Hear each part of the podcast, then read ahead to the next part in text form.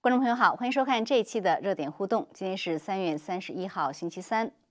周二，世卫发布了武汉之行的调查报告，不过国际并不买账，包括美国在内的十四个国家以及欧盟都发表声明，称调查进行的太迟，并且没有获得足够的原始数据。外媒报道，报告援引的大多数研究都是中国科学家进行的，而中国科学家拒绝向世卫专家提供他们所做结论背后的原始数据。世卫总干事谭德赛也罕见改口称，他不认为这项评估的规模够广泛，并且说呢，对于病毒是否实验室泄露，需要做更多调查。看来，继新疆人权问题的制裁和反制裁后，疫情追责成为中共和国际对抗的又一战场。另一方面，中共战狼外交不断扩大升级，外界评论已经成为流氓外交。近日，中共驻巴西领事又在社交媒体上开骂加拿大总理特鲁多，称其为“美国走狗”“败家子”，还与网民展开激烈骂战。中共的外交似乎已经没有多少的回旋空间，这样下去会带来什么后果呢？今晚我们还是请来两位嘉宾就这些热点事件做解读，两位都在线上。一位是中国问题专家恒河先生，何先生你好。方飞好，大家好。嗯，谢谢。还有一位是时事评论员赵培先生，赵培先生您好。你好，大家好。好的，谢谢二位。好，那我们先来谈一谈呃世卫报告。那我想先请恒河先生来做些解读啊。呃，恒河先生，我们看到这个世卫报告它是昨天公布的啊。呃，然后呢，基本上呢，它的主要的几个呢，就是说啊，一个他说。呃，我们没有发现病毒的源头，但是呢，我们有四个这个可能性啊。第一个最可能的是什么？从蝙蝠到中间宿主到人，然后最不可能的说是实验室泄露。然后呢，他说这个呃病毒很有可能是在二零一九年十月或者十一月间在武汉一带传播。所以他呢，基本上呢就是有几个呃跟以前讲到的差不多的这样的一个判断。那么。但是这个报告他也承认，他说我们没有能够拿到很多原始数据，这一点在外媒报道的时候也说到了。所以我想，呃，当然这个报告比较长，它有一百二十页左右哈。我想就是请您先点评一下，就是对于这个世卫报告的内容，您有什么样的观察和点评？呃，首先不出意料之外吧，呃，这个实际上就是原来已经透露过这个四个可能性的。那么这四个可能性呢？我先说一下啊。他说，第一个可能性最多的就是有一个中间宿主，从蝙蝠到这个中间宿主，然后再到人，这有这一步。但是呢，他说他们没有找到这个中间宿主。呃，其实呢，有专家，就是外面的专家评论哈，说是从蝙蝠到人呢，只有两种途径，一种呢是经就是经过一个中间宿主，然后呢传到人，还有一个呢是经过人工改造。这个是外部的专家谈的哈。嗯。他说。他们声称已经完全没有这个，呃，找不到这个中间宿主了。但是呢，实际上人工改造呢，就是最后一个，就是他们说极不可能的，就极不可能，而且不建议继续进行研究的，就是实验室泄露。呃，但是问题在这里，他这个实验室泄露的不可能性，他讲了两条，这两条呢其实很没道理。一个呢是武汉的实验室，不仅是他们的实验室，包括武汉 CDC 实验室，都是。这个，呃，防护非常严密的，不可能泄露。这个你叫任何一个中国科学家，呃，出来以后，在自由的环境下，你说说看，没有一个人敢打这个包票。只有在中国他敢打这个包票。呃，谁都知道那个是不可能的事情，就是美国都做不到，不要说在中国。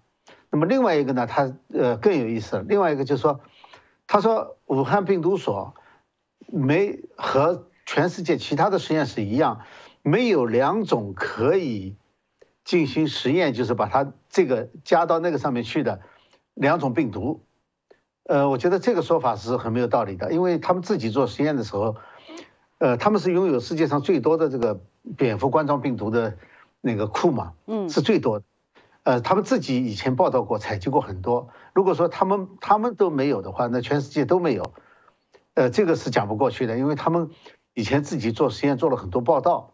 包括，就是这个，呃，生态健康，呃，那个联盟的那个达扎克都和他们一起联合做过蝙蝠病毒。为什么这么多人去跟他做？为什么美国要把这个，呃，政府的这个基金分一部分给他们去做？就是因为他们有病毒，别人没有嘛。嗯。你你你不相信？你去查，他们写给美国。政府的那个 grant，就是那个基金申请上面，一一定有很多他们讲他们有病毒的，所以这个不知道怎么来的。然后中间两个呢，其实都是不太可能的。中间两个，呃，我我说一下，他其实还提出了建议，就是第二个呢是一个可能性，第一个是最可能，第二个是可能性。可能性呢就是说从蝙蝠直接跳到人，呃，这个所有的人都知道这是不不大可能的事情。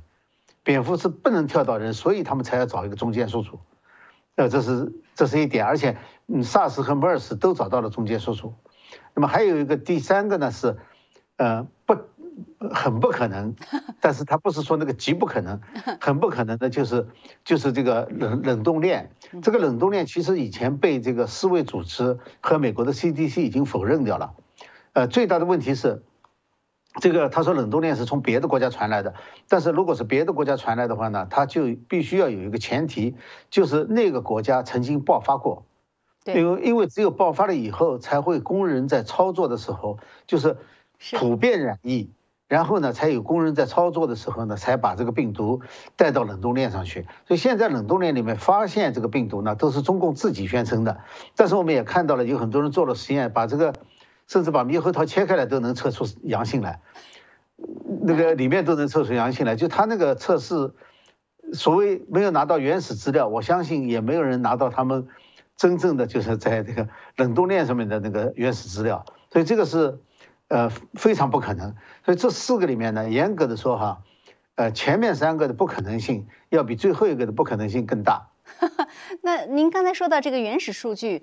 通常就是他这个不管怎么说呢，他不得不承认他在中国没有拿到什么原始数据。其实他的东西很多都是中国科学家给他的。呃，那么这个原始数据最主要的像做这样的研究，他应该拿什么样的原始数据呢？应该拿原始数据，应该包括这个呃两类，一类呢是临床病例的，还有一类呢就是野地考察的。呃，你你比如说这个就是。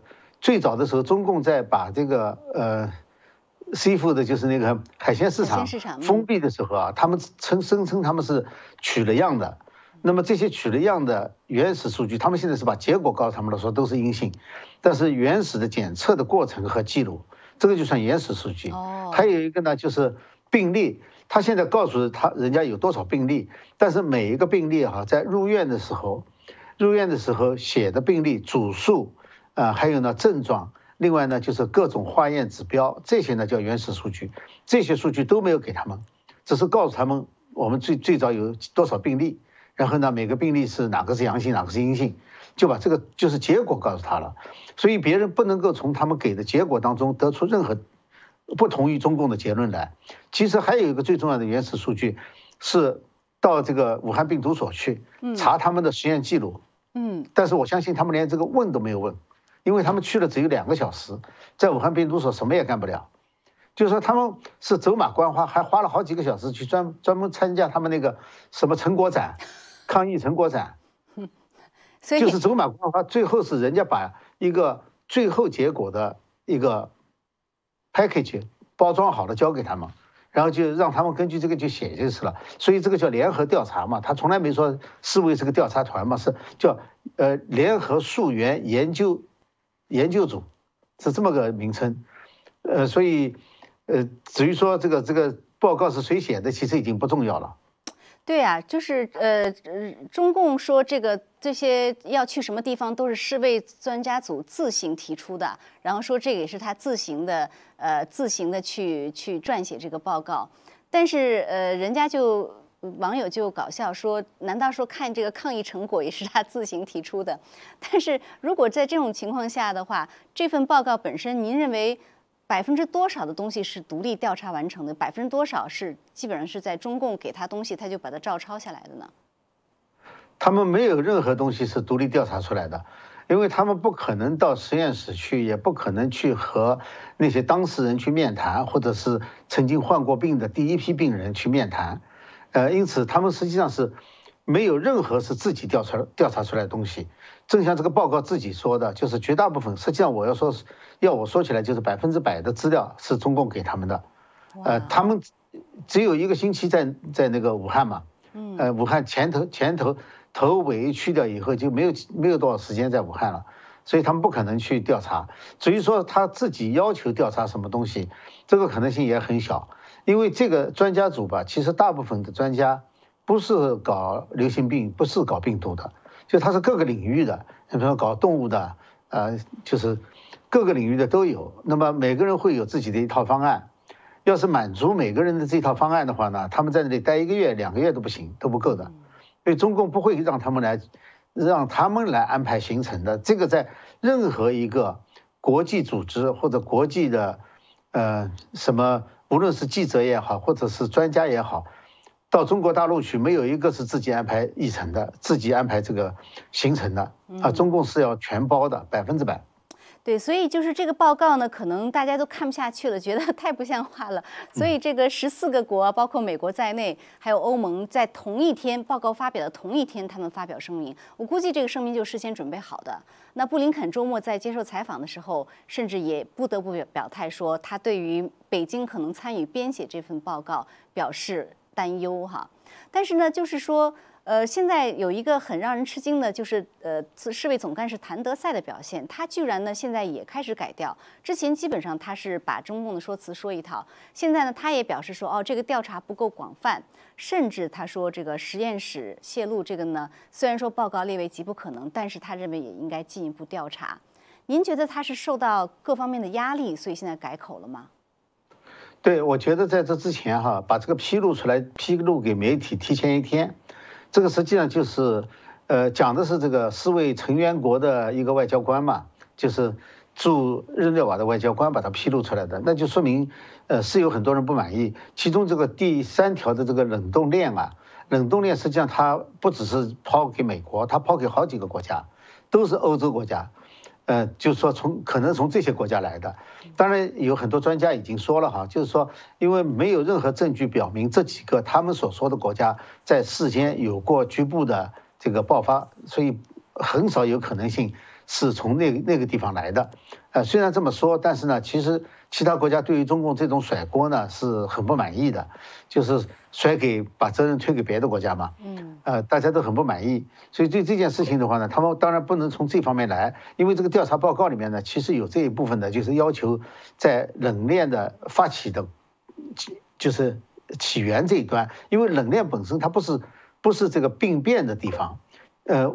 主要问题就在这个地方，就这些其他这些国家吧都没有蝙蝠的冠状病毒，只有中国有，所以不可能说蝙蝠的冠状那些没有蝙蝠的这些国家或者没有蝙蝠冠状病毒的国家，它怎么可能在那个地方爆发出这种病来，然后再传到中国去，然后在中国有最多的蝙蝠冠状病毒的那个地方那个地点爆发了，也没这么多巧合嘛。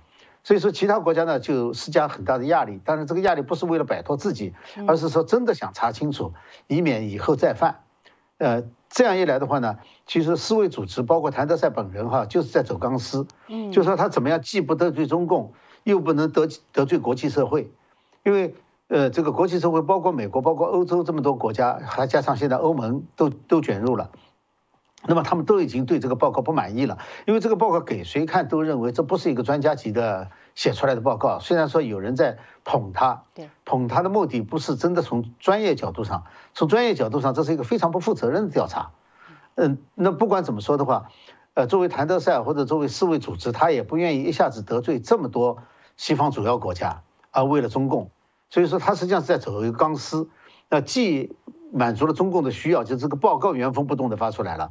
然后呢，又在又在讲话当中呢，呃，有一点回旋，我觉得他是这种想法。嗯，对，实际上他是不是也觉得说，反正我有点回旋，但是你下一，即即使下面再查，也查不出什么东西来，所以我也算对中共交了差了，有可能是这样。他对两边都交了差，他认为。嗯，好的。因为他自己还说了这句话嘛，他就是不不就是如果说你们有进一步的独立调查或者再组织一个调查团，他说我是不反对的，或者他愿意支持的。愿意支持，对。对他愿意支持的，但是实际上就是到了这一步了，我想各国都已经精疲力尽了。呃，真正组一个团，中共又不会同意，因为中共必须是和中共联合起来做联合调查，而西方包括美国在内，现在他们至少在在讲的时候讲的是要一个独立的调查，就是不受干扰的调查。那这一点，呃，世卫也做不到，那中共也不可能允许，所以这个讲讲的。所以这个时候谭德赛，我觉得他就干脆做一下好人，就把这个话讲到这一步，你们也组织不起来，也做不到，不是我，那他的就推卸责任了嘛，不是他在阻拦嘛？对，不是我不要做，是其实你也做不到。是有这个问题，那我想问一下赵培先生对这个事的看法啊？那赵培就是一个是呃世卫这个报告您怎么看？就是这么多国际这么多国家不买账，另外呢就是蓬佩奥当然也说了啊，他说这个报告就是世卫和中共的合谋，呃这样说有没有太重呢？呃，其实大家要准确理解这份报告的性质。你想由中共提供数据和呃专家。去来呃做这份报告，呃，根据谭德赛自己的说法，是有十七个专家和他们中国的十七个小伙伴们一块讨论得出的这个报告结果，这是他自己说的啊。有没有证据？谭德赛说没有。那么呃有没有原始数据？没有，全靠中共提供。那么这样写出的这份报告是是一个什么？呃，世卫是个什么角色呢？世卫是个枪手的角色。就是说，呃，现在这个学术界有很多中国的这个医生啊，或者是这个官员，他他想拿到博士论文、硕士的这个学位，他的他不会写这个英文的这个呃论文怎么办呢？在海外找枪手，有的是他们提供数据啊，让海外的枪手去写出一份论文，呃，就是署名，大家一块儿发表。但是第一个要提要就是中国的那个医生或者中国那个官员，这样他们能拿到学位或者是呃职称，这是。这是有专门的这个行业叫做呃写呃写手或者叫做枪手的。世卫这次就是去中国当了一次枪手嘛。中共那个出钱，然后你来帮我写份报告，然后以你世卫的名义发表，呃，等于就是说世卫当了枪手，拿了钱替中共办事儿。但是问题出在哪里呢？问题出在你世卫不光是拿中共的钱，他也收了这个西方各国的这个会员费了。那么美国在二月份的时候，布林肯打了两亿美元给你世卫，呃，作为会员费。那么你拿着两亿美元，你就交这么一个报告，你是在美国这边是交代不下去的。所以谭德赛说，呃，不要紧，哎，咱既然能够出第一份报告，咱讨论讨论，要不再出个二期报告，要不你美国再多付点钱。但是这种这种事情啊，你在中共看来就是钱没给够啊，呃，你觉得钱没给够，我们再加价。所以即使是第二期。呃，再做一个调查，那中共把钱再给给足了，第二期报告还是中共的胡说八道。所以这个事儿呢，一开始办错事儿的就是国际社会，你们不应该让世卫去做这个报告。你想，人世卫专家现现在已经站出来替自己辩护了，我是科学家，我能看到什么东西我就写什么东西。这是没有错的，这就是个学术界干的事儿，他就能干这种事儿。其实学术界全球一样，都跟都被中共给腐化了，都成了写手了。那么怎么办呢？你布林肯应该干的事儿是，你悬赏两亿美元，你找你找个侦探来，也因为为什呃你就去能够查到源头和证据？为什么呢？因为中共是个犯罪集团呢，他干的事儿就是掩盖的事儿，这都是犯罪的事情啊，包括抓人，包括掩盖。那么你要调查一个犯罪集团，你不应该找科学家来做，你应该是找的这个。警察找的这个呃侦探和这个法医去做这个事情，这个时候一定能找到真相。所以呃纠结根本原因呢是西方社会找错人去做这份报告。你找警察，你找这个当然国际刑警你不用找了，中共早就渗透了。你你就悬赏找侦探，保险这个源头就能找出来。所以整个事情的呃前因后果就是西方找错人了。那你觉得谭德赛这一次的这个口风突变？是他真的觉得说，呃，实在是这个报告拿不出手，不得不给自己这个找个台阶下，或者是有某种程度的悔改之意呢？还是说，像有的网友说，他在跟中共演双簧？呃，其实呢，作为一个谭德赛博士，论文写得好啊。就是他看到这份论文里面出呃问题，就是没有原始数据，都是呃枪手写的，那边提供什么我就写什么，这就是枪手写的论文。他觉得这份论文质量非常差，而且是你看他两边收钱了，中国那边收的是暗里的钱，可能他呃包括调查组去啊，各种招待各种这个钱，这个是世卫表面上根本不知道的，但是他收了西方的会费了。呃，这个布林肯那个好不容易加入世又又重新加入这个世卫，又给了两亿美元，那他能让在政治上他能让这个他这边的这些呃金主们呃满意吗？他对他不能满意怎么办？他只能是答说哦，这个报告确实写的不好，你呃你们要不满意的话，我们再写另外一份报告。这就是一个学术痞子的态度，学术痞子就是这样，就是说，呃，这个他不是去求真相。呃写一份报告，我拿实验数据做呃做一份这个东西出来。他是说我堆砌数据，我能把我的这个论文写得非常好，发到 Science Science 啊等这些那个 Nature 这种那个国际的大的杂志上，或者我提出一个什么东西，我甭管我数据对不对，我能出名就行。那么在这种情况下呢，谭德赛就是说他是个博士嘛，他很知道这写论文的这一套，所以他现在的做法就是说，好，既然你们不满意，我们再写一期，你们看行不行？你们接着投钱。他其实是这个话的意思。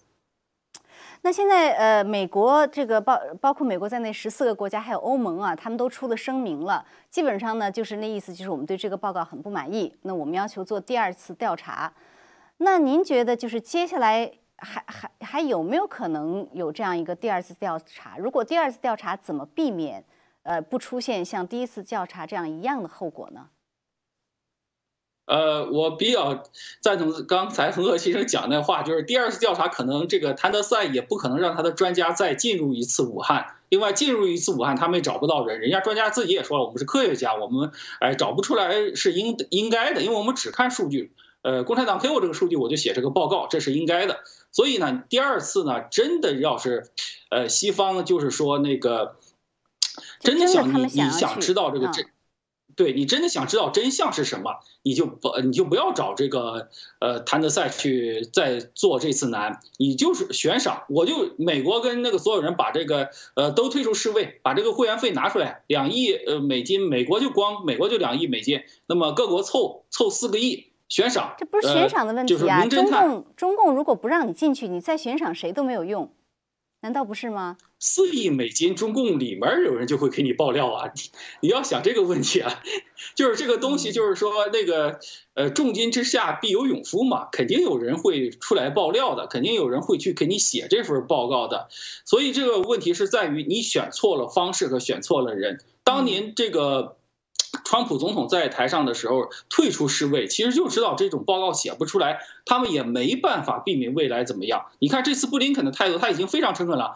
他其实呃，美国在呃世卫是说美国在星期天已经拿到这份报告了。那个时候布林肯接受电视台采访，他他已经放低姿态到什么程度了？就是说那个我不会因为这个源头而惩罚你中国。他的意思就是说你共产党承认了吧？我就是为了避免下一次，我不会惩罚你这一次的。我们要避免下一次怎么阻止这？次这种全球的大灾难，他没想到的是，中共早就在国内把那个呃民呃民族情绪啊，还有各种这个政治宣传鼓到极点了。中共是绝对不可能承认的，所以这个整个西方对这个中国的认知和对中共的认知出现了一个扭曲，就是说他们不知道共产党的性质就是一个流氓，就是一个犯罪集团。所以你通过科学家去哦，所有的人都奔着一个。呃，全球不再发生这种大灾难的目的，奔着这么一个善良的目的去调查真相，共产党绝对不可能。共产党就是我一定要我的光呃伟大光荣正确啊！你光说从我这来的不行，你法国也有可能，意大利有可能，美国也可能，所以是冷链传播嘛？你们食品包装都有可能传到我这里来啊！所以你光说我一个人不行。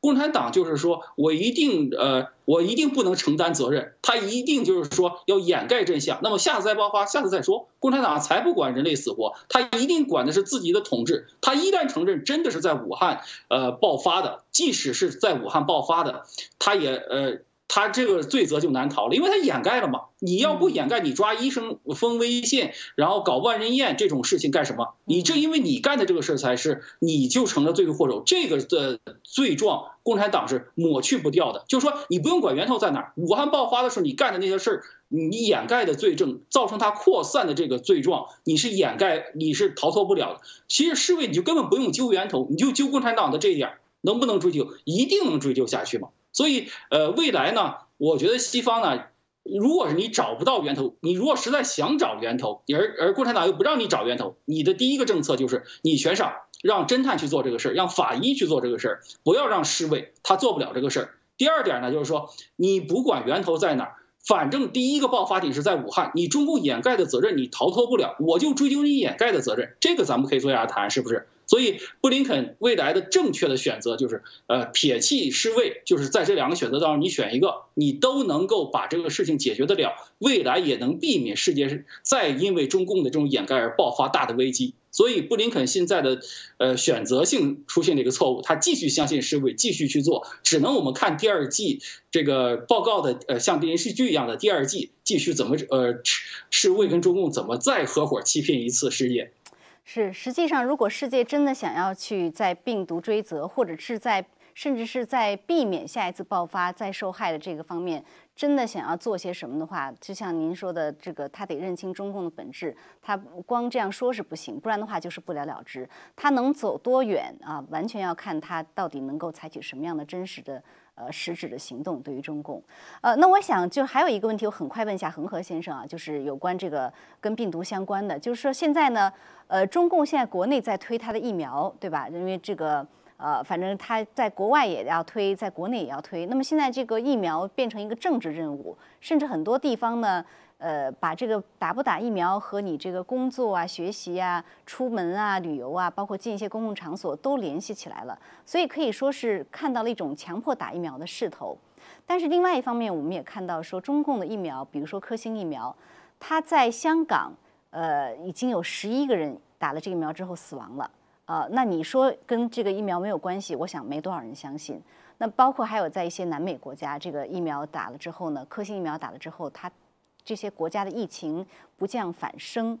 所以在这种情况下，您觉得中共这种全民去打疫苗的这种强制的运动，这个风险有多大呀？呃，这个风险其实是很大的，因为这种疫苗呢，它存在两个就是不可知。第一个呢，就是这种疫苗在多大程度上可以，嗯，使人对这个，呃，就是病毒能够有防御作用，有这个免疫作用，这个其实是不知道的。呃，从一开始，因为从疫情爆发，他们最早的时候是三月份就拿出这个，呃，疫苗来了。呃，两个公司，国药和那个陈薇团队都是三月份，陈薇更早，三月十六号。呃，然后那个国药团队呢是三月二十三号。给他们自己的呃所有的说市级党政领导、党政官员都打了。三月十三、三月三月二十三号，那这一来的话，就说明就是，嗯，他们知道非常早，而且拿到了病毒也非常早。嗯。呃，你要知道，美国是花了大概七八九个月的时间嘛，已经算是世界速度了。对。那也就是说，他们省掉了当中所有的动物实验和临床实验。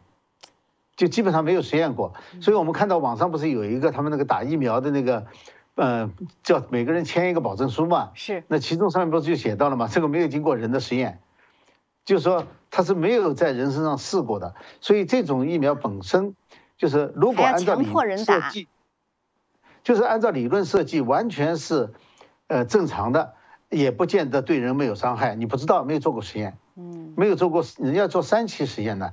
嗯，小规模的，再稍稍微中等规模，然后再大大规模做了实验，才能在人群当中。他居然就公开说他这个没有经过实验，它是个灭活疫苗。我们知道国药国药有两个灭活疫苗，然后科兴一个，都是属于灭活的。灭活病毒就是就是把病毒培养出来以后，就是这个真正的病毒，然后呢去把它灭活。那么灭活以后就是把它变成死病毒。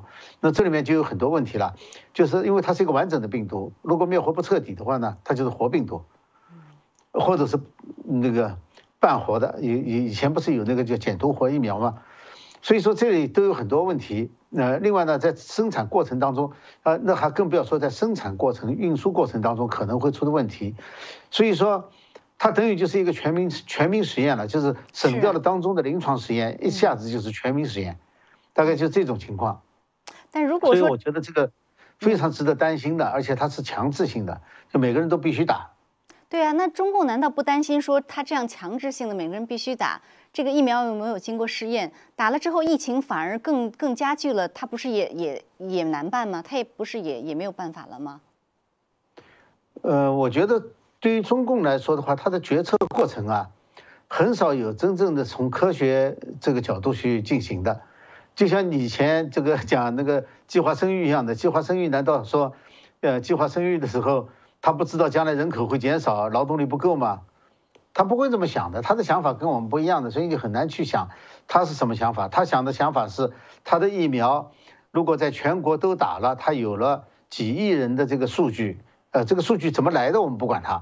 那么这样的话呢，他就可以在全世界推广。所以作为疫苗外交来说的话呢，他有一个最强的国内的，至少一开始就有几千万人的这个数数据了，就是几千万人打过了，他告诉别人。他现在国内强制，大家都知道他打了，然后他就知道，他就可以告诉别人，我们已经有几千万人的这个临床实验了，呃，我们已经足够的这个来证明这个是安全的。至于究竟安全不安全，只有他自己知道，别人是不知道的。嗯，我我觉得这是他向外推广这个疫苗外交，呃，还有呢控用利用疫苗来控制这个各个国家的一种方式的这个就是这个 backup，就是他自己这个国内的这个支撑点。来作为向外推广的一个，呃，一个基础，可能是这种情况。是真出什么事儿，他反正也可以呃黑幕把它捂着盖着。呃，那好，那还有一点时间，我想再请二位谈一谈中共的这个最近的这种战狼外交啊。那我想先请赵培先生来谈一下。呃，就是我们看到赵培先生最新的一个，当然战狼外交这个已经很长时间了啊。但是最近因为杨洁篪和王毅在阿拉斯加的表现，又似乎成了新一波的这种。呃，中共外交官的时尚，所以就这个驻法大使啊什么的，呃，现在又出来一个这个驻巴西的大使，然后他怼的是你们加拿大的总理这个特鲁多，呃，说特鲁多，他说特鲁多是，sorry，这个用词是美国走狗败家子，就是呃，当然就是加拿大，因为前一阵就是跟着制裁了中共这个四名新疆官员啊，这个中共的外交官现在就开始开骂，呃。一个，这个是您怎么评论？另外一个，中共驻巴西大使为什么轮着他来骂加拿大总理？要骂是不是也该中共驻加拿大的大使？您怎么看这个事情？呃，其实呢，呃，我们以前就谈过一个概念，它其实现在中美双方的局势应该是对比，不是对比冷战时期的这个苏美之间的关系，而是对比当时的这个中苏关系。中苏关系交恶，双方就是开骂。也俗称是中苏骂战，其实这中共现在拿出当时中苏骂战那个劲头，开始来骂美国。当然了，也包括支持美国的这些国家，中共也在当然也在找自己的盟友，比如说这个王毅在二十二号他见了这个俄罗斯的外交部长，拉俄罗斯也拉伊朗进入自己的这个群战，就是打群战开始骂人，互相骂人。那么这些外交官肯定都得到指令了，在海外就是呃要在推特上也好，在哪里海外媒体上也好，要形成这种呃气势去呃。他自己说啊，是宣传这个中共自己的这个政策啊，是不平视世界，其实就是去骂人。呃，大家也看到了，我们当时的预测非常准确。现在开始骂加拿大总理啊，那么他一旦开始了骂战之后，你所有的国际关系学、所有的国际的这个呃外交准则啊，什么你你你就全部不要。你想，那骂人的人他还能跟你讲这个呃外交礼仪、外加这个准则吗？对，那你就得从两个方面来处理这个骂人的人。第一呢是狗咬人，呃，这个事儿呢，你人得拿起棍子来打狗。那么你要打这个狗呢，你就不跟他对骂，你可以，对你你你不能咬回去，我们不咬回去可以，我们就是说要打这条狗怎么办呢？你就动手玩实的，像当年那个呃这个呃川普时期嘛，当时那个杨洁篪进的那个。呃，见了美国国务卿都是点头哈腰的。你看他现在见的布林肯有半点这种这种尊重吗？一点没有。那么作为加拿大来讲，我们要想打中共就非常简单了，我们直接把那个共学美国不让共产党员入境，直接把共产党员在加拿大的所有房产都登记造册，给中国人民公布一遍。呃，这个就是实质实实实际可以操作的事情嘛。你做这个事情就非常好，你不用跟他对骂，我就给你来实的。第二呢，就是说呢，这种实的呢做不了呢。你要真的跟想跟他对骂，你首先得做到一点，我们自己不生气。那么从这个呃。这个是就李阳在网上骂了特鲁多之后，加拿大懵了，你知道吗？还没看到这个狗咬人的这个情况，我我终于看到一次这个呃人咬人的情况，我终于看到一次加拿大懵了，加拿大民间的华人非常不满，为什么呢？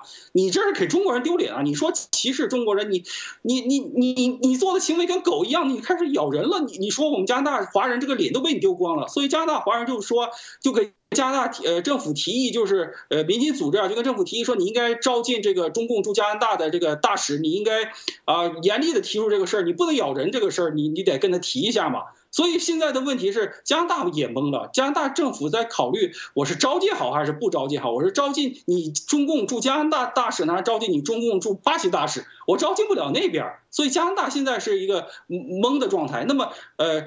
布林肯这些人呢，他是一个是呃非常有表面文明的这个人，他对人会非常尊重，他不会把这种恶语相向。所以这种人呢，在这个中中共挑起的这场中美骂战当中，他不适合站在第一线。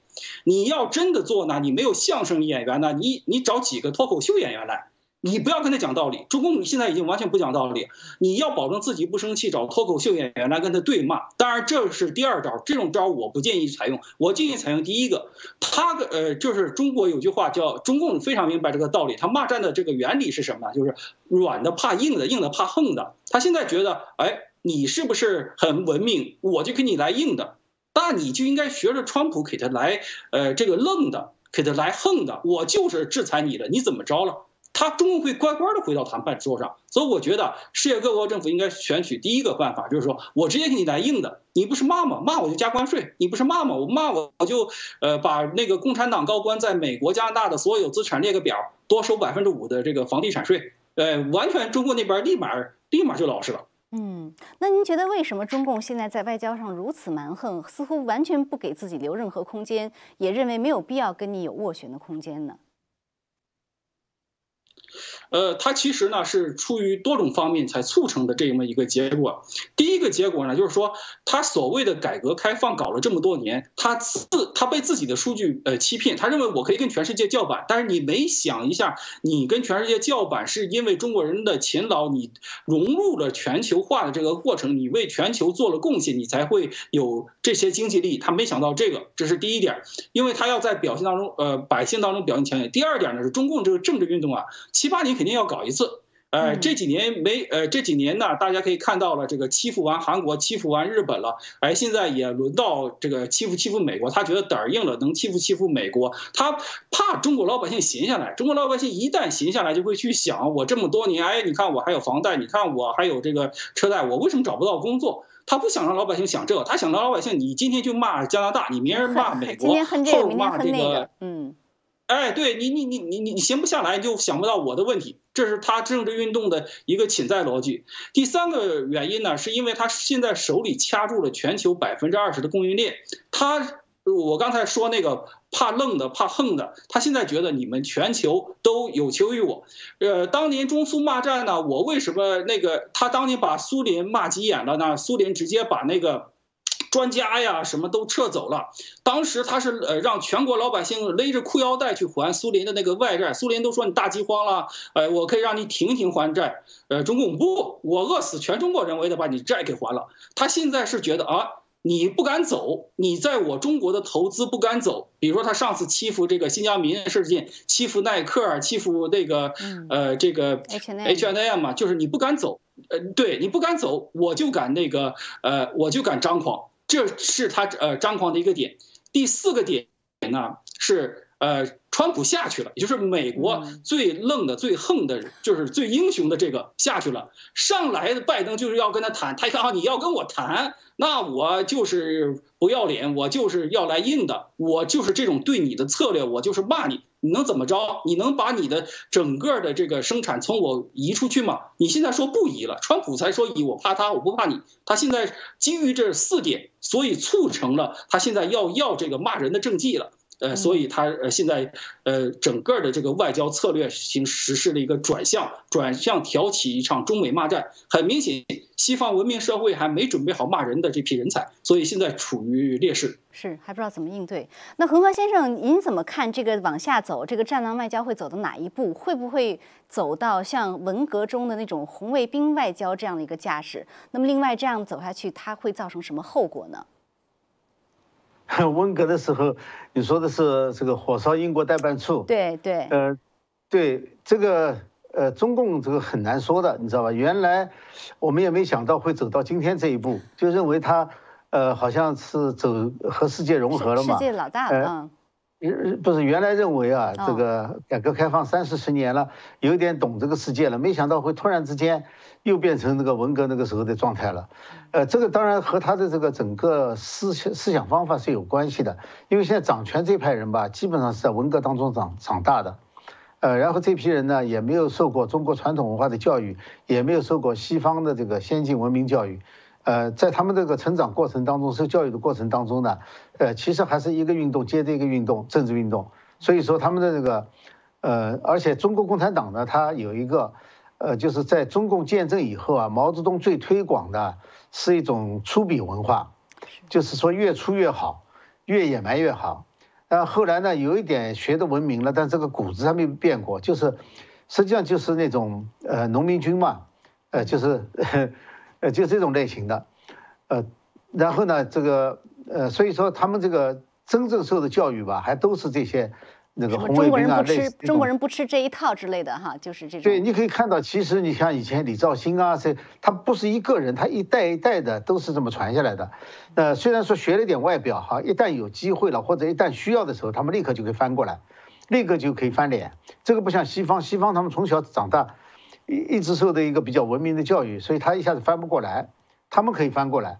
那么正好呢，现在呢，我看这个中共领导人也喜欢这一套，啊，所以底下呢就就变得强硬了。当然他们会教他们这个强硬，这个不需要教，他就是共产党文化嘛，其实就是一个党文化，嗯，共产党的斗争的这个文化。那将来要继续这个像这样子继续发展下去的话，呃，不至于火烧代办处，但是像去围围砸砸石头啊什么之类的这种事情还是会做的。因为以前还是也做过嘛，那时候就是那个，呃，美国炸那个南斯拉夫大使馆的时候，呃，不是也围也围着这个美国大使馆去扔石头嘛，呃，这个是会做的，呃，至于说是不是走到这一步，这是实际上看中共的领导人，这个跟国际关系没有特别大的关系，就中国领导人哪天想这么做了，呃，他就会能他就能做得下去，而且也一定能做。以前就说文革的土壤不在了，其实文革土壤一直没有消掉，一直在。呃，只是说被掩盖起来了，现在就是说公开了而已。对，就是感觉整个的这种文革的习气哈，已经在开始展现出来了，在他的已经，而且不是特定的谁谁谁是战狼外交官，几乎整个的这种在外交界，他不同的国家都开始展现。那这样会带来什么样的后果呢？就是中共在国际上，一个是是不是会更加孤立，另外一个呢，就是说国际上对他能有什么样的应对呢？的对这个更加孤立，这是肯定的。但是呢，呃，主要是看西方国家在多大的意愿上能够，呃，我想西方国家主要的问题是他不会跟他怼回去，对，呃，不大会在这个方面跟他针锋相对。关键问题是通过这件事情，在多大程度上西方能够从装睡的状态当中醒过来。我不说他们是真的睡着了或者真的不了解，应该了解了，就特别是经过。这个川普总统四年的这个呃政府和中共打交道的这个经验，全世界都已经看到了，所以说不会是不知道。这问题是，呃，在多大程度上他们可以，呃，醒过来，就是不再装着那个样子，这个是事情最关键的地方。呃，但是呢，我想最好的教师，最好的能够使他们就是教育他们呢，就是中共的表现。因为中共的不不停的这样的表现，它会使这些国家的民众。产生很大的不满，然后民众的不满呢会反馈到这些政客的头上，那这这些政客呢就必须采取一定的行动，因为他不可能为了讨好中共，嗯，既损失了国家利益，又失掉了民心，他两个都丢掉了，这对他来说是不值得的，因为这些人毕竟还是要靠选票选上去的，所以说我觉得中共是，呃，为什么说加速器呢？就是说，在这个中国和其他国家的外交关系上恶化。或者国家和国家之间的恶化，实际上是中共一手促成的，也是中共推动和呃使它更恶化的。是呃，关键问题就在实际上是还在中共这边。是对其他国家呃，到底能不能有实质性的这种应对措施和举动啊？不管不管是政治还是经济方面的话，那确实要看就是一个你能不能知道中共的呃看清楚，就不要再装睡；另外一个你有多大的决心，呃，要反击中共的这样的一个全球的这种。恶霸的行为吧，可以说。好的，那非常感谢二位今天的精彩点评。我们节目时间很快又到了，我们也感谢观众朋友的收看，下次节目再见。